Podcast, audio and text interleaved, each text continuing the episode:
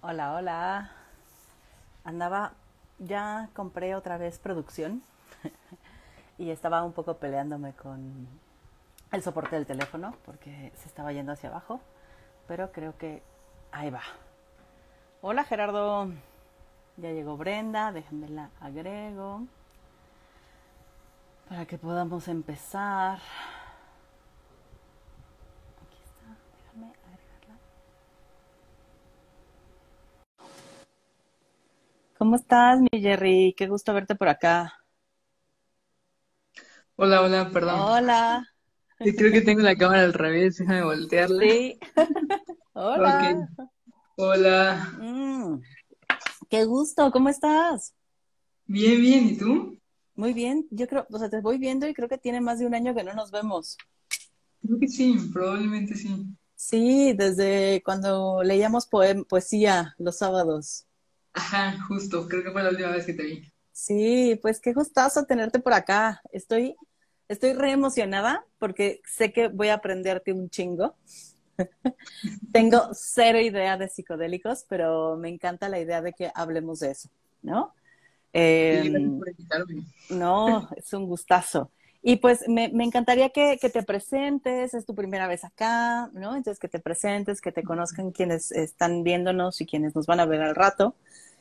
Eh, yo nada más quiero decirles que Brenda y yo nos conocimos hace que tres años, cuatro, más o Yo creo menos. que más o menos cuatro, sí. Sí, como cuatro años y nos conocimos en un intensivo internacional en el Círculo. Existencial, ¿no? Ahí, ahí convivimos y pues bueno, nos hemos seguido los, los pasos desde entonces. Entonces, me encanta saberte acá y pues si quieres presentarte adelante y luego ya nos arrancamos. Sí, sí. Bueno, yo soy Brenda, Brenda Reyes, y soy terapeuta existencial. Eh, no sé qué más decir de mí. Eh, soy alguien a quien le gustan las cosas curiosas de la vida. Y entonces de pronto como que agarro ciertos temas y me obsesiono con ellos y el tema del que vamos a hablar hoy es uno de. Entonces sí. Entonces, sí, si te pregunto por qué, por qué decidimos hablar de psicodélicos, ¿sería porque estás obsesionada con el tema? Eh, creo que sí, un poco he, he estudiado mucho y he leído mucho sobre el tema. Eh, creo que sí es uno de los dos temas que traigo como últimamente en la cabeza todo el rato. Y entonces sí. Ok, pues qué gusto. ¿Qué, qué te, qué te atrajo del tema, Bren? Creo que mm, fue, fue un poco raro porque yo tuve una formación, o sea, estudié psicología clínica como de una manera muy, muy tradicional. Y entonces eh, en mi clase de drogas y conducta, las drogas eran malas y había que hacer lo posible porque la gente no las probara, ¿no? Este, siempre se ha desaconsejado su consumo porque genera una adicción, bla, bla, bla, bla. Y yo tenía un compañero en clases que se llama Mauricio y Mau siempre estaba como que llevándole la contraria un poco a, a los profesores cuando hablaban de esto, ¿no? Entonces decía que había mucha investigación con psicodélicos y tal. Pero en ese momento como que solo lo registré así como que dato curioso. Y mm, no volví a pensar en ello hasta justo como después de la pandemia. Y se me presentó la oportunidad de probarlos, como por primera vez, como en noviembre del 2020. Y entonces, eh, como en medio de todo este tedio de la pandemia y de no sé qué, dije, bueno, los voy a probar, ¿no? A ver qué pasa. Y, pero como soy una persona un poco obsesiva, eh, no quería como nomás llegar y probar, sino que quería como meterme a leer y a ver qué era lo que estaba haciendo y si era realmente seguro lo que estaba haciendo y, ¿sabes? Como todo ese tipo de cosas. Y descubrí un mundo completamente nuevo y que me, que me gustó mucho. Entonces eso es lo que me, no, que me trajo como primero. Mm. Es que, es que me encanta porque lo primero que me surge, Brenda, es preguntarte, o sea, a ti, por ejemplo, en tu clase de psicología clínica, cuando te decían las drogas son malas, no hay que usarlas, hay que alejarnos de ellas, o sea, ¿fue un discurso que te hacía sentido? Digamos que decía, sí, a huevo, las drogas son malas, o medio le dudabas. ¿Cómo- cómo- o sea, ¿tú cómo lo vivías? No, yo creo que en ese momento me hacía bastante sentido. O sea, un poco lo que, lo que decía Mau me hacía dudar un poco, pero eh, me hacía bastante sentido porque además, como crecí en una familia como muy católica, como, ¿sabes? Como eh, con escuelas, incluso fuera en prepa como marista y tal. Y entonces todo mi ambiente me decía siempre que las drogas eran malas, ¿no? Y sí conocía como la marihuana, por supuesto, la había probado y tal, pero sí me daba cuenta de que muchos de los compañeros de pronto de la prepa o de la universidad que comenzaban a meterse como en otros rollos, de pronto la gente que o, no seguía estudiando o, comenzaban como que alejarse un poco como de, lo que se supone que tendrían que hacer y tal. Y entonces sí era como algo, que, un discurso que me hacía sentido, era como, bueno, sí, a lo mejor la gente no se pierde completamente en las drogas, pero sí deja de lado cosas importantes en la vida, ¿no? Y es que te lo pregunto porque un poco a mí también siempre me metieron la idea de las drogas son malas, aléjate de ellas. No las, o sea, creo que la primera vez que probé marihuana ya estaba, ¿no? Como en mis 25, yo creo, ¿no? Y, siempre con una idea, digo, ya ha cambiado mi idea. No soy usuaria, realmente, o sea, no soy usuaria regular. Tengo ganas de probar psicodélicos, pero aún me generan un poco de temor. Entonces me encanta que estés acá porque a lo mejor habrá algunas personas que nos estén acompañando que ya los hayan probado y que nos puedan compartir. Habrá personas que digan, no manchen, los psicodélicos son lo peor, ¿cómo pueden estar hablando de eso? Y habrán otras personas que estén un poco en la tablita como yo, como diciendo, tengo ganas de probarlo, pero me sigue dando miedo, ¿no? Entonces, me encanta porque ya los probaste, ¿no? Ya tuviste esa experiencia, pero aparte has investigado un chingo al respecto. Entonces, tengo todas las ganas de que me cuentes de todo ese otro mundo que, descubriste.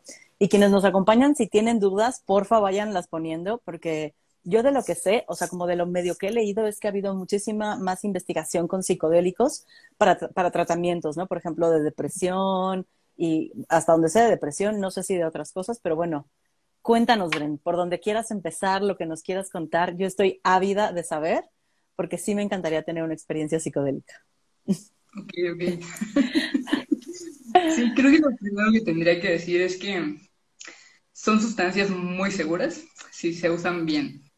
Okay. Eh, el problema es que la gran inmensa mayoría de las veces no se usan de la manera más segura posible, ¿no? Eh, yo, por ejemplo, agradezco no haberlos probado la primera vez que alguien me dijo, oye, ¿por qué no pruebas el LSD? Porque entonces estaba en la universidad, yo tenía unos 18, 19 años, entonces, em, estaba tomando antidepresivos. Y todas esas son cosas que no se deben hacer, o sea, no se deben mezclar y en ese momento yo no lo sabía. Y yo dije que no por, miedo, porque la verdad es que era una experiencia que en ese momento me daba mucho miedo y dije, no, no, no quiero tener esto. Y agradezco no haberlo hecho, porque habría sido una muy mala experiencia, ¿no? Em, para empezar, como son sustancias que es ideal que se consuman después de los 21 o 25 años, una vez que el cerebro ya se acabó de formar, ¿no? Eso es importante. Y que, se, que igual como que no estés tomando ningún medicamento psiquiátrico, pero no, no, que, o sea, no que no lo estés tomando ese día, o sea, que no lo hayas tomado tres meses antes. Ok. ¿no? cosas así. Entonces son como detalles que la sustancia la hayas como testeado, ¿no? Vienen como unos kits caseros para poner como todo esto y que lo hagas en un lugar seguro, ¿no?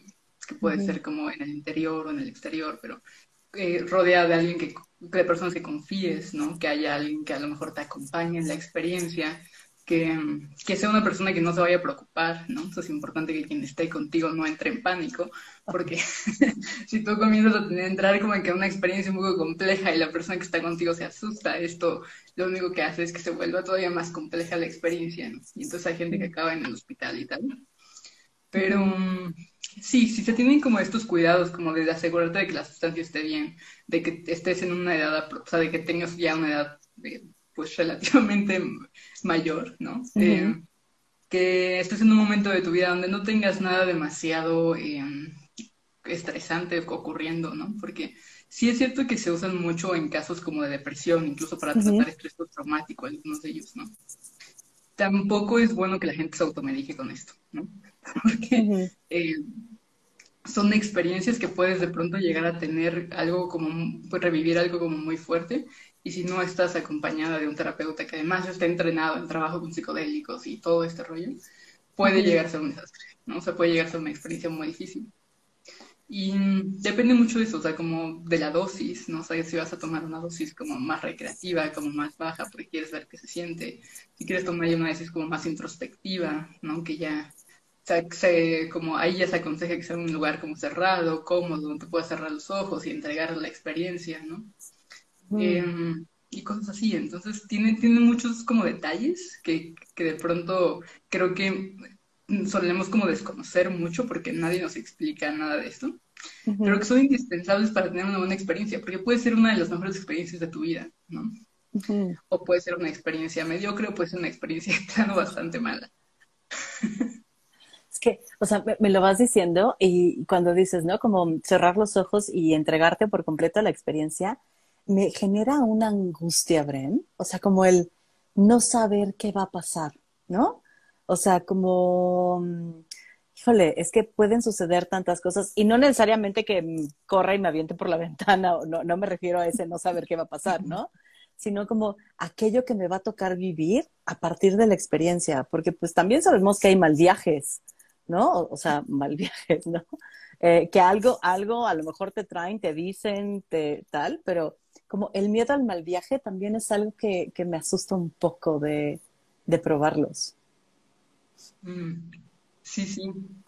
De hecho, se, o sea, como que se dice mucho como en este mundo que es normal y es bueno que tengas miedo. Mm.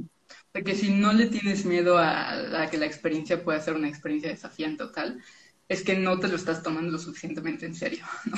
Ok. Porque puede ocurrir, eh, ¿no? Y por otro lado, también es cierto que mm, yo prefiero llamarle como experiencia desafiante, ¿no? Y mucha gente ya le llamamos experiencia desafiante a mal viaje. Ok.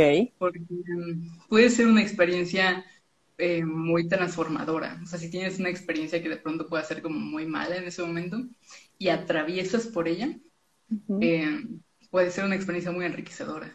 Y pero paradójicamente la manera de atravesar por ella es literalmente entregándote, o sea, entregándote esa incertidumbre, no sabes qué es lo que te va a enseñar, no sabes qué es lo que te va a mostrar, no sabes qué es lo que vas a sentir, pero simplemente como dejarte y confiar en la sustancia y confiar en el proceso.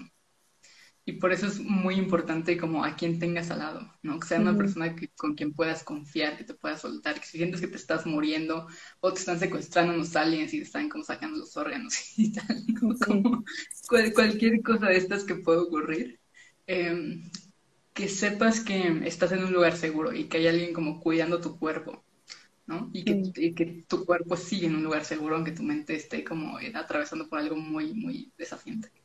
Mm. Ah, me encantó cuando esta parte que dices, casi todo el mundo lo hace mal, ¿no? Como hay que saberlo hacer bien y hay ciertas cosas que sí tienes razón, no sabemos, ¿no? O sea, como, bueno, yo sí sabía que si vas a probar algo así tienes que estar en un lugar seguro y que alguien te cuide, pero sí de pronto es como, ay, me lo dieron a probar y pues lo probé ahí en la fiesta o lo probé ahí en la reunión, ¿no? Como sin, sin una preparación previa, no sé si una preparación previa desde no estar tomando nada psiquiátrico o desde, porque también he escuchado, por ejemplo, que hay ciertos tipos de psicodélicos donde te hacen una dieta previa, ¿no? O sea, como que tienes que comer de cierta manera. Eh, y, no sé si eso también es parte de la preparación para todos en general o para algunos en particular, por ejemplo. Em, solamente para algunos en particular. La dieta normalmente la sugieren más como para em, el peyote o el San que son mezcalina, o para la ayahuasca, ¿no? Que la ayahuasca además está como muy, muy de moda. Y curiosamente, la ayahuasca es la sustancia, el psicodélico probablemente más peligroso que hay, ¿no? Ok. Cuéntanos.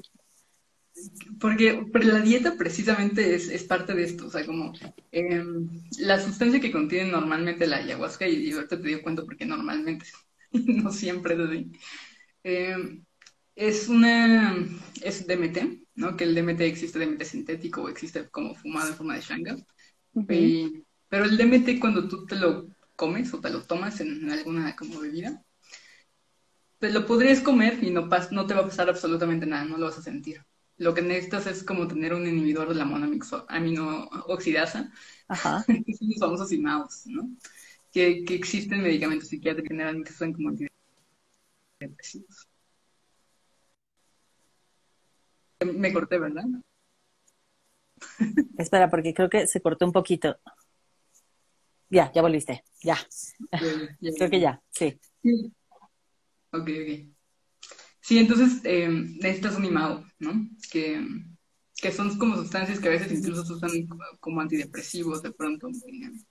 Pero que son eh, los que contienen la ayahuasca específicamente, pero también el, en general los IMAOs, son muy tóxicos para el hígado Entonces, eh, parte del vomitar y de todo esto que, que, genera la ayahuasca tiene que ver con que pues estás metiendo algo que te estás intoxicando realmente eh, y te puedes hacer un daño hepático significativo si no sigues la dieta, ¿no? Por eso es una dieta que es importante que no consumas nada de carne, pero tampoco nada de, café, por ejemplo, o ciertos alimentos que podrían ser como pesados, eh, porque si no la sigues sí se vuelve un poco como algo, y, no, y además no, no estás como en un buen estado de salud y tal, puedes como dañarte, como esa parte. O por lo menos lo puedes pasar mucho peor porque puedes vomitar más la cuenta y tal. O sea, entonces hablas de, que es peligrosa desde que te puede generar un daño hepático. ¿En ese sentido es más peligrosa? Ok. Sí, digo, sí, no está chido generarte un daño hepático. Pero tampoco es algo que yo sabía, por ejemplo. No tenía ni idea. Sí, sí. No, y además justo con la ayahuasca lo que pasa es que muchas veces también como es una mezcla, eh, como es, normalmente se suele usar en contextos chamánicos, es una mezcla que muchas veces no le ponen las dos plantas como que son la, la Capi y la chancruna. Entonces no necesariamente siempre lleva esa combinación, sino a veces le meten otras cosas, otras plantas para que tenga efectos distintos y tal. Y entonces una no sabes exactamente qué es lo que estás tomando. Y dos, es una mezcla un poco que que se hace como con este, como medio, una cosa como medio oculta, pero que a veces como, a veces el ritual ayuda, pero a veces también genera que no sepas exactamente si la persona con la que estás eh, teniendo la experiencia es un chamán serio o es alguien que nomás se le ocurrió que esto era buen negocio, ¿no? Este, y un montón de cosas. Entonces, sí es algo que, que tienes que tener como cuidado en ese sentido. Incluso la dieta tienes que llevarla después porque también puedes generarte como este daño. Ese es un relajo con la ayahuasca. ¿Para qué nos pregunta Vero que si hay estudios sobre esos peligros? Sí, pero con la ayahuasca en particular pasa que mm, han investigado mucho la ayahuasca, sobre todo en Perú. Ajá. Mm, como justo como no, no siempre es la misma combinación y no siempre es la misma receta, es muy difícil, es una sustancia muy difícil de estudiar, ¿no? O sea, como, como tal. Mientras que hay muchos estudios de DMT eh, ya como sintético y tal, que, que es mucho más sencillo de, estudiarlo y que es una sustancia bastante más segura por sí misma, pero es un efecto mucho más breve. O sea, el DMT sintético o, en forma de shanga generalmente dura un efecto esfumado o es intravenoso, pero tiene un efecto de unos 15 minutos, mientras que la ayahuasca es una, una experiencia que puede durar seis o ocho horas. ¿no? Ok, prefiero algo de 15 minutos para empezar. también eso, Brenda, hay como eh, ciertos tipos de psicodélicos que se recomienden para iniciar. Eh, puedes entrarle a cualquiera. También me, pregunto eso. Mm, creo que yo no recomendaría ayahuasca. como primero. Y, es, y, es, lo que mucha gente hace de inicio, ¿eh? O sea, yo he conocido a mucha gente, es como me fui a un viaje de ayahuasca y fue increíble y no sé qué, o la pasé de la chingada, pero pareciera que es lo primero que prueban. Pero entonces, ayahuasca no recomiendas que sea de inicio. Yo creo que no, y la ayahuasca nunca la he probado y no tengo muchísimas tampoco, pero creo que algo que, que, se suele recomendar, la sustancia que se suele recomendar como de inicio, pero podría ser cualquiera en realidad, ¿no? es la psilocibina. Em, un poco porque la psilocibina es muy segura. O sea, em, generalmente la consumes como en forma de hongos y eso no te da una idea muy grande de la dosis, pero es una experiencia generalmente muy controlable. Por lo mismo de que es un hongo y no es algo sintético, pues es bastante seguro que lo, lo que contiene, ¿no? Este, es una experiencia relativamente larga, pero muy, eh, muy típica de lo que te puede ofrecer como los psicodélicos en general y una experiencia quizás, la experiencia como tal dura unas cuatro o seis horas, ¿no? Unas ocho horas en total en lo que dura todo. Yo. pero sí, yo creo que esa podría ser una buena entrada, pero en realidad como psilocibina, LCD, eh, el DMT dicen que no es la mejor entrada, pero yo entré con eso, entonces, eh, porque, justo porque es breve y justo porque esos como 15 minutos es como, bueno, sabes que en 15 minutos esto ya no va a estar aquí, y, eso da como, puede darte como la sensación de seguridad, pero es una experiencia muy intensa. Entonces, depende un poco de lo que estés buscando. ¿Intensa en qué sentido? Em, uno que es una experiencia inmediata, o sea, a diferencia de otras sustancias que entran mucho más suave, por ejemplo, la psilocibina o el LSD te hacen efecto alrededor de los 45 minutos, una hora de haberlos tomado, comienzas a sentir un poco cosas extrañas y tal. El DMT es instantáneo. O sea, acabas de terminar de, fumarte la dosis y en ese momento estás entrando en el viaje. Y entonces sientes como que te rapta y te arrebata y te lleva a otra dimensión completamente distinta. Y eso es lo que hace que sea una experiencia muy intensa y muy... Em, que, se siente incluso así, como, como que, te, rapta por completo. O sea, eh, en, en, el, eh, eh, en, esta experiencia con el DMT, o sea, ¿sí, sí te sales de la realidad por completo o, o, sabes que estás en un viaje? O sea, ¿cómo es? Te sales de la realidad por completo. O sea, puedes tener cierta conciencia de que eso es un viaje, pero te sales, te sales de la realidad por completo.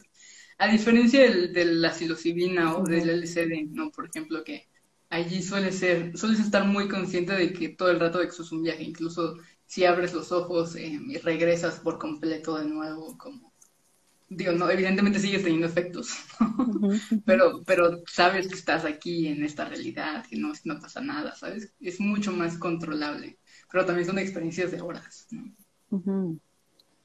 Ok. O sea, es, una por otra. Es o te dejas ir 15 minutos de la realidad o te entregas 8 horas a un proceso en el que puedes ir y venir de la realidad, pero no como en un viaje. Eh, me, es una decisión difícil, Bren. Eso depende ya como de tu necesidad de control. de, qué, tanto lo puedes soltar o no. Eh, ¿Tú decidiste justo el DMT por una necesidad de control? O sea, como saber que eran 15 minutos y ibas a volver. ¿O qué fue lo que te llevó a decidirte por ese en particular? Más bien eso fue lo que, lo que se me presentó en ese momento. O sea, yo la primera, la primera experiencia la quería tener con el LSD, pero lo que en ese momento como se apareció como posibilidad fue DMT. Okay. Eh, y entonces dije, sí, pues vamos con DMT. Y creo que en mi caso me ha ayudado mucho, o sea, me ayudó mucho como ese arrebatamiento, como ese tener que ceder el control por completo, porque ahí sí, o sea, es que no hay manera de que controles una experiencia con DMT. Eh, en general, mientras más cedas el control, más agradable es la experiencia que tienes. Entonces, sí, con otras sustancias me ha pasado como intentar controlar un poco, sobre todo al final, y acaba siendo como, no, o sea, te das cuenta de que tu control, tu necesidad de control, no es buena para la experiencia. Pero sí. Por aquí nos dice Vero, eh, ella recomienda que hagan primero un sapito y luego a la ayahuasca. Han sido las mejores experiencias de mi vida. Creo que si sabes dónde y con quién ir, con quién ir es un acelerador de proceso. Si le sumas proceso terapéutico, te ayuda mucho más. Y luego yo creo que es difícil hablar de algo que en realidad es muy subjetivo, porque depende de varias cosas el efecto que te dé. Hay gente que no conecta con la plantita. Eso nos, nos dice Vero. Sí, creo que, creo que el sapo y la ayahuasca son dos experiencias muy intensas. Hay gente que, yo conozco mucha gente que ha comenzado con el sapo y que les ha ido bien, o sea, que, que les ha ido, y que de hecho sí es un catalizador importante para la terapia. Yo creo que cualquier psicodélico en general es un catalizador importante para la terapia si lo integras, si lo trabajas. Eh, creo que sí te puedo decir que en mi, en mi caso, ha sido, o sea, como toda una aventura llevarlo esto y poder llevarlo al proceso terapéutico y poder hablar de esto y hablar de lo que se despierta y de lo que ves y de todo lo que haces, puede ser algo que realmente, o sea, es como si le metieras esteroides a la terapia. Sí, claro, claro. Es, otro, es otro rollo, eh, pero tienes que trabajarlo, no, no, no son cosas que vayan a, funcionar por sí mismas. Y sí, no sé, también tenía como ganas de decir algo de esto, como de que hay gente que no conecta con la plantita. Es cierto, hay gente que no conecta. Em, puedes no conectar porque o estás como en un estado como de querer, tener mucho el control y entonces no te sueltas la experiencia. O hay gente que simplemente la experiencia que llega a tener en un momento determinado es como no tener una experiencia psicodélica como tal. Entonces pueden ser muchos factores ahí. Es raro que suceda pero sucede. Pero sucede. Eh, entonces, digamos que si podríamos clasificar de, seguridad como de lo más seguro a lo menos seguro en el sentido de, eh, de riesgo en todos los sentidos, ¿no? O sea, ¿cómo, los clasificarías tú, Bren? Tú dirías, lo más seguro sería empezar con psilocibina y lo menos seguro sería la ayahuasca o hay como otros como niveles de seguridad? Creo que sí, o sea, creo que la psilocibina sería la sustancia más segura, ¿no? Em, de ahí yo creo que seguiría como el DMT, pero en forma de shanga, porque sigue siendo como una planta, sigue siendo, una, una mezcla de plantas. Yo pues, los pondría más o menos en el mismo nivel de seguridad. Em, de allí pondría, es que justo pasa, el LSD es una sustancia sumamente segura, si es LSD, ¿no? Em, pero se vuelve este con sí LCD que sea realmente LCD, que solo sea LCD, no hay manera, o sea, no, ya no existe como que, ya no existe Sandos que te daban esas capsulitas de LCD puro, ¿no? Sino que lo consigues ya este, con todos los riesgos que implica conseguir un dealer y comprar la sustancia, y sabes cómo, y luego como los posibles contaminantes que pueda llegar a tener, que pueda llegar a ser otra cosa. Eso es lo que lo hace peligroso, no el LCD como tal. Entonces yo diría que es son como, es relativamente seguro, dependiendo de qué tanto cuidado tengas. Claro. Y, y sí, de ahí, sí diría que yo creo que el sapo podría ser más o menos seguro si, si tienes como de nuevo, pero todo depende de, de que, en qué estado de salud te encuentres, porque también el sapo puede ser peligroso si tienes problemas cardíacos, por ejemplo. Em, ese tipo de cosas. Y yo la ayahuasca sí la pondría como la más peligrosa justo porque no sabes qué contiene. O porque no, no tiene, y porque además hay muchas recetas, ¿no? Em, no sabes si lo que te están dando es exactamente lo que debería llevar la receta tradicional de ayahuasca o es una combinación con otras plantas.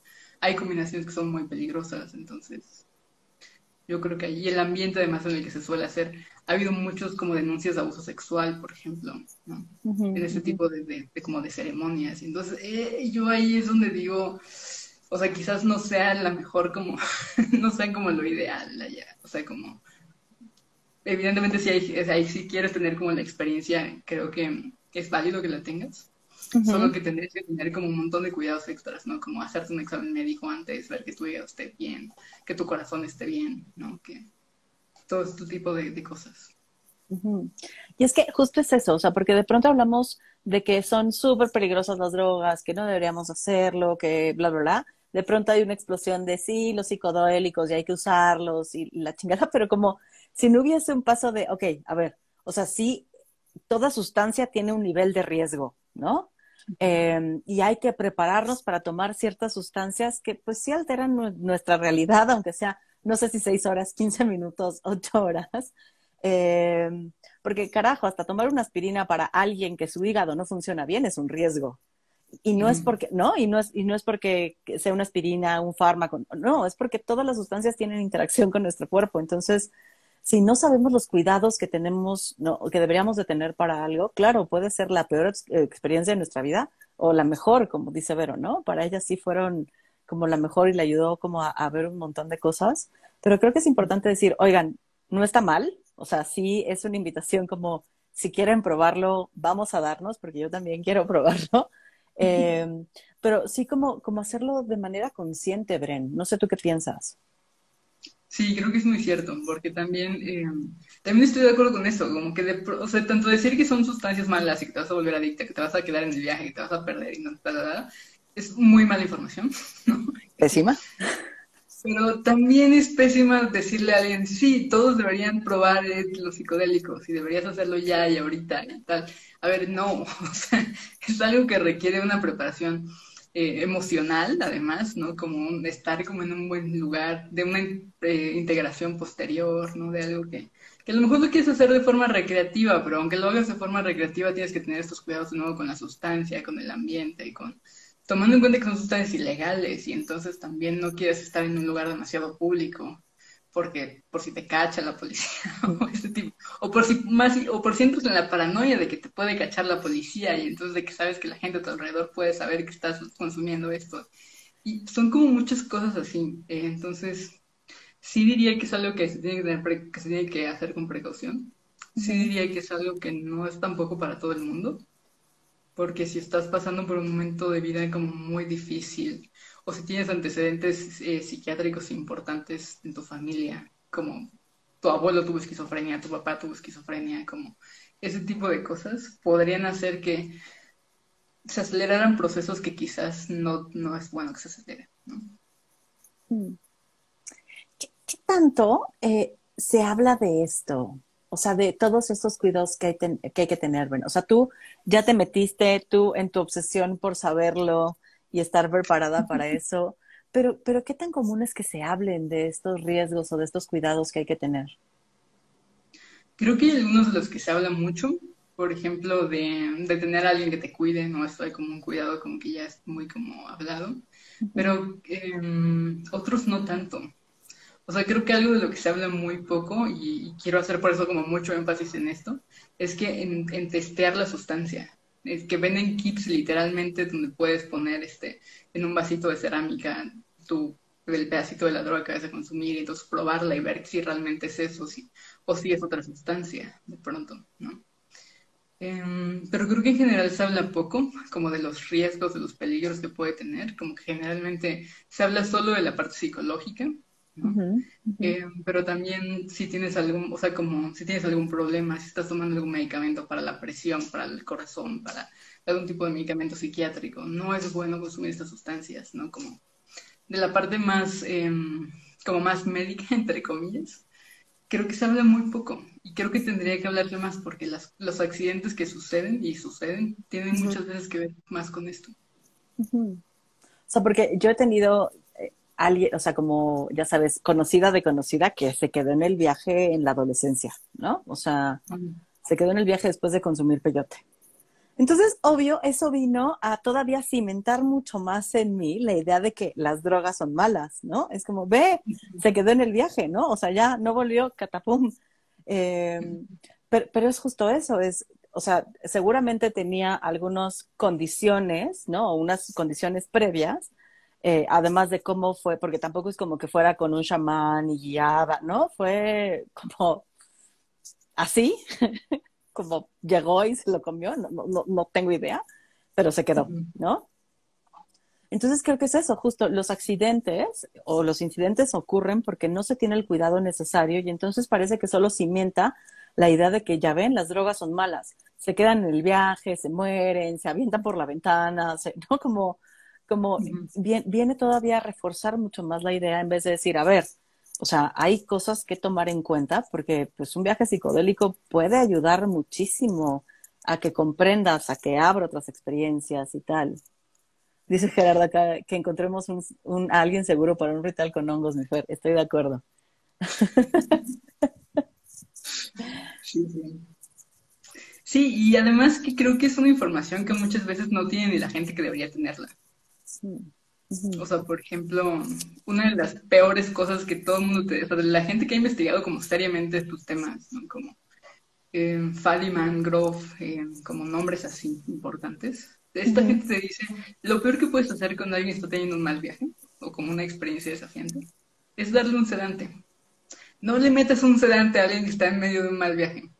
Siéntate con esa persona, como dale la mano, eh, respira, dile estoy aquí, todo está bien, va a pasar, como muéstrate con mucha calma, con mucha tranquilidad. que si está haciendo algo, solamente verifica que no se está haciendo daño, que no le haga daño a nadie, pero intenta calmarla, intenta como regresarle un poco como a la realidad, cambia de música, cambia de ambiente, cambia pero no lo cedes. Porque si, y lo primero que hacen cuando si llegas a tener como alguna emergencia de estas, y llamas a una ambulancia, llegas al hospital, es meterse un sedante, averiguan qué sucede. ¿no? Porque si cedes a alguien en medio de estos procesos, sí lo puedes ocasionar que se, o sea, que se quede en el viaje, entre comillas, porque es más bien como una experiencia que no se acaba de cerrar, que se queda abierta, que se queda como que no, no, no, no pudiéndose como integrar muy bien y ahí sí generas como muchos más problemas. Cuando quizás si hubiera sentado, te hubiera sentado con esa persona simplemente, como acompañarla, hubiera tenido un, mal viaje seguro, ¿no? Pero hubiera pasado, hubiera salido de eso y hubiera dicho, uy, bueno, ya, y puede seguir con su vida. Este, de una manera como mucho mejor, pero sí. Y, por ejemplo, eh, eh, para la psilocibina, ¿hay alguna preparación previa? ¿No? Ahorita que dice Gerardo, vamos a comer hongos, o puedes llegar y comerte el honguito. ¿Cómo, cómo podría ser ahí? Con la psilocibina normalmente, bueno, lo ideal con todos los psicodélicos es que uno tenga intenciones, ¿no?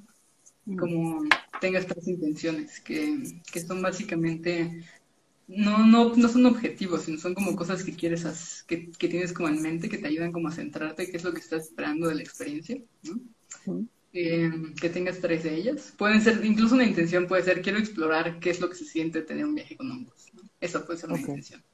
Perfectamente válida, ¿no?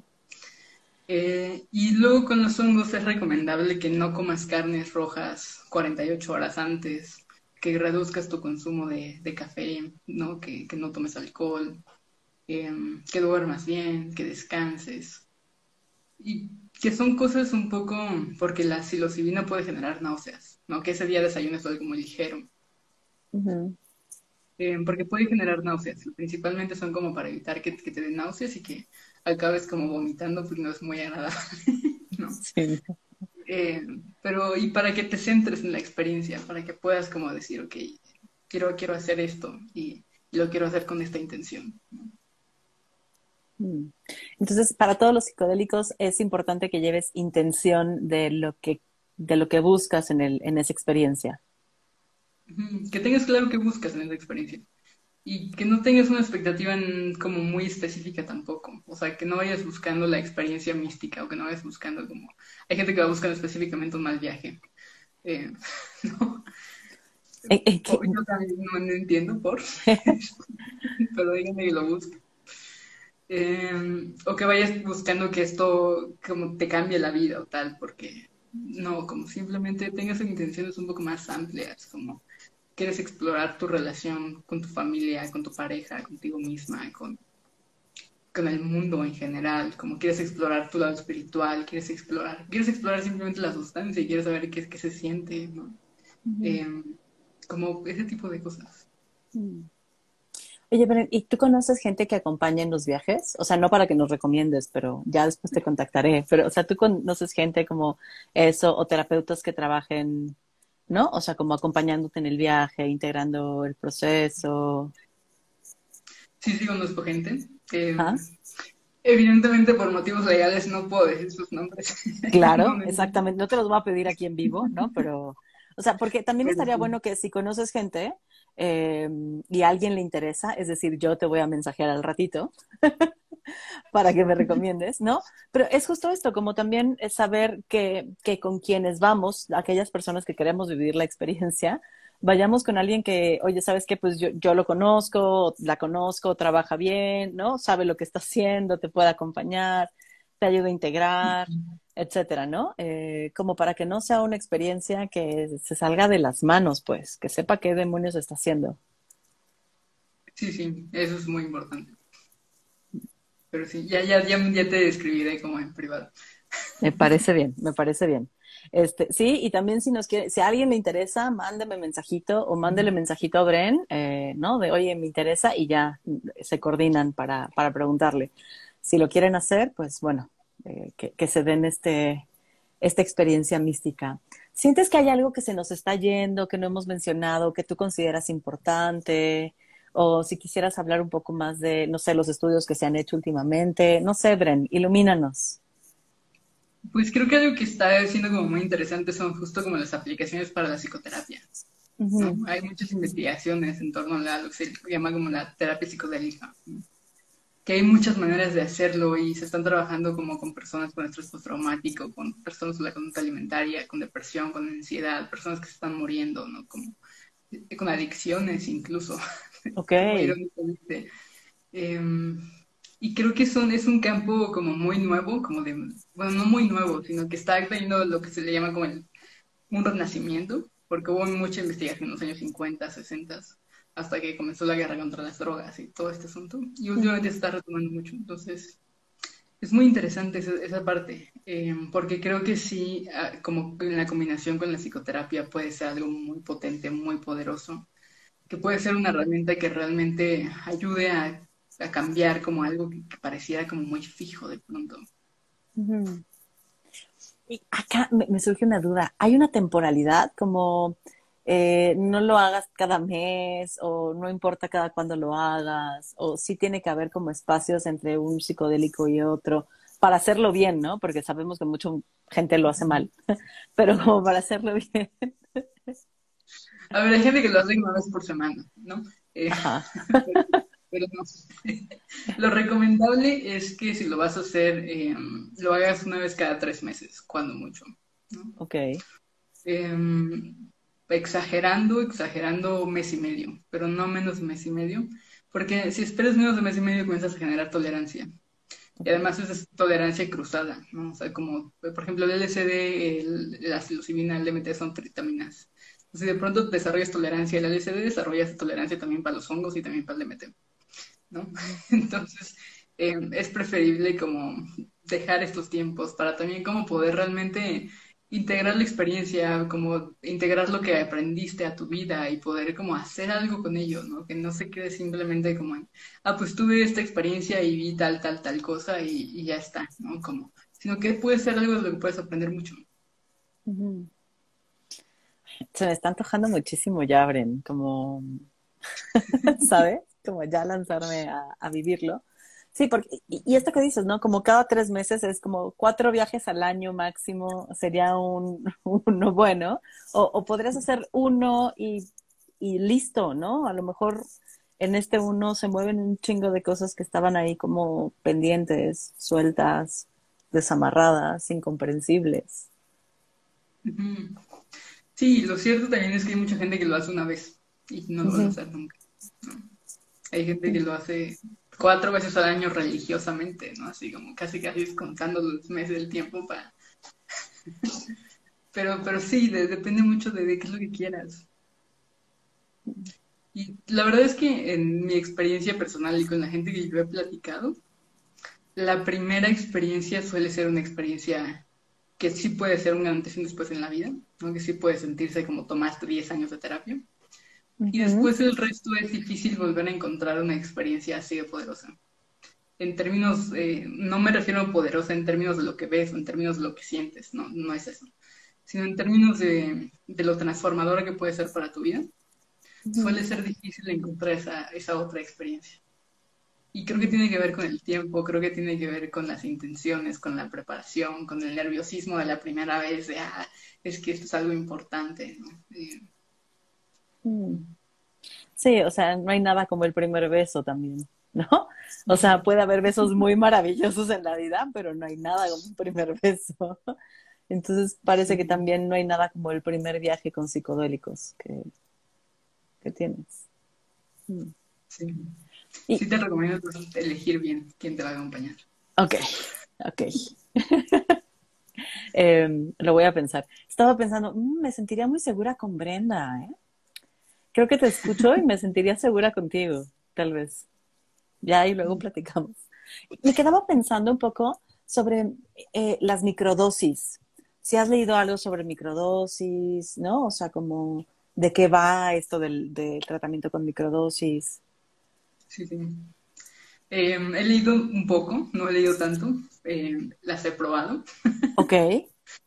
Em, creo que hay, hay como dos, dos lados, ¿no? Como uno que son dosis superceptuales. Lo ideal es que cuando tomes una microdosis no te des cuenta de que la estás tomando, salvo que prestes mucha atención.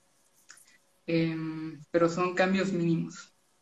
Y la gran crítica que se les hace eh, desde el mundo de, los psicodélicos es que suelen ser, se suelen usar, y yo confieso pecar de eso, se suelen usar mucho en términos de productividad porque son cosas que, que, surgen sobre todo con el mundo, este mundo como el Silicon Valley y tal.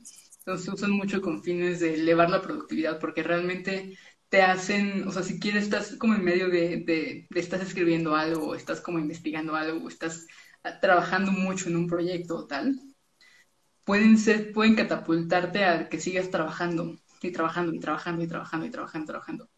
No porque sean, no con el efecto que quizás te daría una anfetamina o como el taderol o lo que sea, ¿no? No, sino porque te permiten una, como, como seguir en el proceso creativo, como entrar en el, proceso creativo. Y por eso mismo ha recibido muchas críticas, porque es como algo muy, una visión muy capitalista hmm. de, este tipo de sustancias, ¿no? Em, pero yo creo que, que, pueden ser útiles y que también tienen que tomarse de nuevo con los mismos cuidados, porque aunque no lo estés como eh, como sintiendo. Es importante que no lo sientas porque lo sientes ya no es una microdosis. Em, que, lo hagas igual con alguien que sepa un poco como de, porque se tienen que seguir como ciertos protocolos, ciertos tiempos. Se ha estudiado mucho en investigación, se ha hecho mucha investigación con microdosis, pero no, no de manera terapéutica. Y mm. entonces se conocen mucho los usos más relacionados con la creatividad o la productividad. Se sabe que puede ayudar a la gente con depresión o con ansiedad, pero también se sabe que te puede ocasionar más depresión o más ansiedad. entonces es un poco como, es, es jugártela en ese sentido. Ok. Y ahorita que, decías, ¿no? Como eh, la gran crítica que se hace desde los psicodélicos a las microdosis es esta. ¿Hay como una filosofía de los psicodélicos? Hay muchas. Ok. Em, sí, hay, muchas, muchas. Y sí, em, creo que es Gerardo, ¿no? Sí, sí, es bueno dejar tiempo de intoxicación, sí. Pero sí hay muchas filosofías, o sea, hay gente que lo ve mucho desde este lado como mucho más chamánico, mucho más como tradicional, que aquí hay un montón, ¿no? Porque cada tradición tiene su propia manera de verlos. Y hay como cosas un poco más New Age, ¿no? Eh, hay como todo un rollo como centrado en la terapia también, ¿no? Como terapéutico como muy, muy, importante, pero también desde distintas tradiciones terapéuticas. Entonces, em, hay quienes lo ven más como de lado médico, de lado social, de lado... Hay un montón de filosofías detrás. Entonces, sí, es...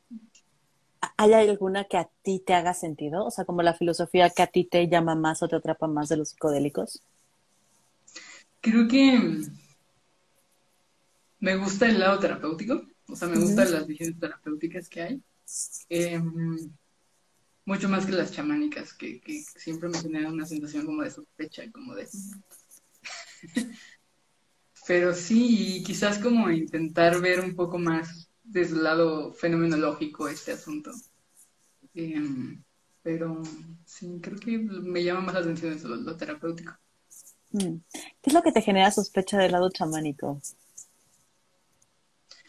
Que muchas veces, o sea, no es algo propiamente como tradicional, o sea, muchas veces ya es algo como uno que cae mucho en la apropiación cultural, este, de pronto tienes chamanes de la Ciudad de México que vivieron toda su vida aquí y que se fueron seis meses y ahora ya son chamanes, este, ¿no? Em, y tienes ese lado de que me parece como ya por sí, de por sí como medio turbio.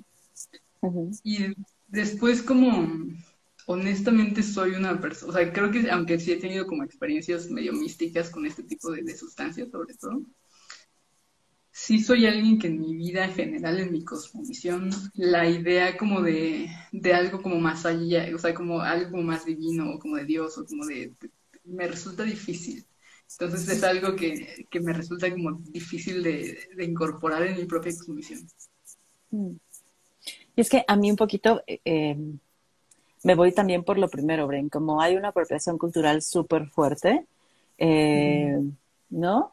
Y, justo como chamanes que en seis meses ya se hicieron chamanes, cuando, bueno, pues es toda una tradición, ¿no? O sea, como eh, de, la cultura, de nacen allá y son entrenados allá y hay como, sea, como mm, secretos, ¿sabes? Como eh, entonces está cañón y porque aparte de, de, pronto estos que se venden como que se venden como chamanes que no lo son, o sea, hacen una mezcla, como una mezcolanza así de este que de, culturas que ni al caso, ¿no? Y hace poco fui a un lugar, no voy a decir dónde, pero fui a un lugar que tenía, ¿sabes? Como de chile, mole y pozole, de tratamientos terapéuticos, chamánicos, que yo decía, a ver, o sea, no, ¿no? O sea, es, si, si, si neta tienes como esta línea espiritual, o sea, es como, de, ¿desde dónde te agarras? ¿No? Porque entonces voy a tomar una filosofía de aquí y otra filosofía de allá y otra filosofía de allá y la voy a mezclar toda y no funciona así. O sea, me sentía como enojada de estar en un lugar donde había tanta mezcolanza y era una apropiación cultural obvia y que como su tema era hacerse ricos con eso, ¿no? O sea, es como dejemos a un lado lo espiritual, aquí el tema es el dinero. Y ahí también me, de pronto me resulta preocupante porque es, entonces dejo de ver la importancia y el impacto que tiene en ti, porque esto se vuelve un negocio para mí. Sí, Qué tremendo. Oye, Bren, pues ya se nos está llegando la hora, ¿no?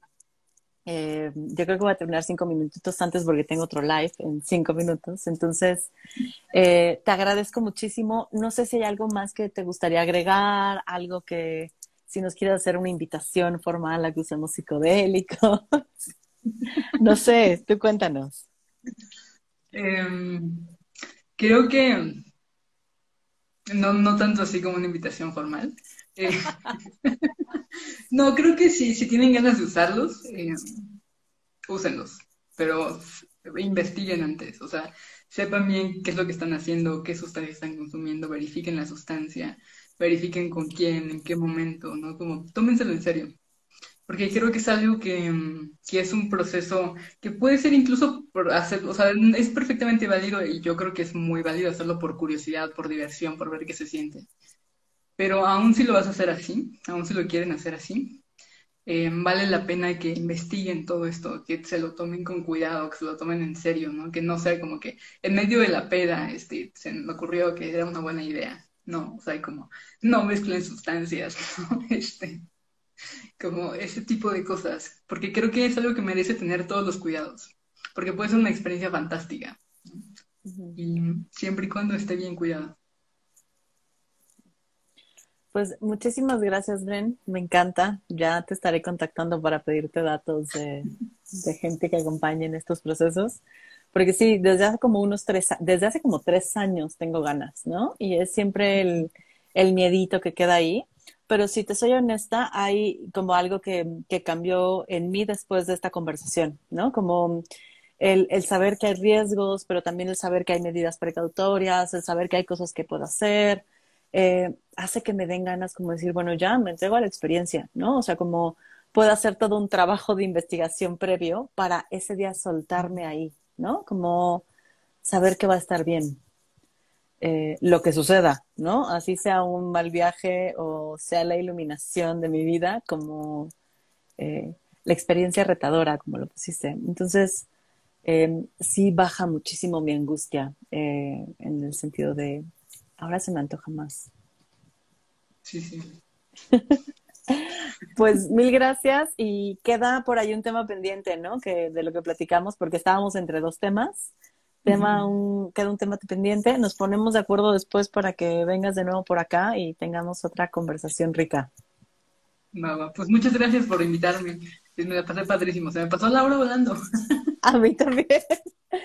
Pues gracias a quienes nos acompañaron hoy. Em, igual si tienen dudas, comentarios o algo, pueden escribirle a Bren, me pueden escribir a mí.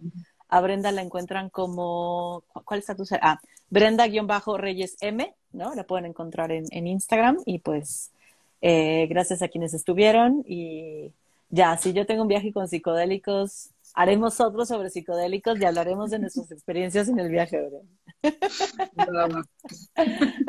Muchas gracias, nos vemos. Linda tarde. Bye. Bye.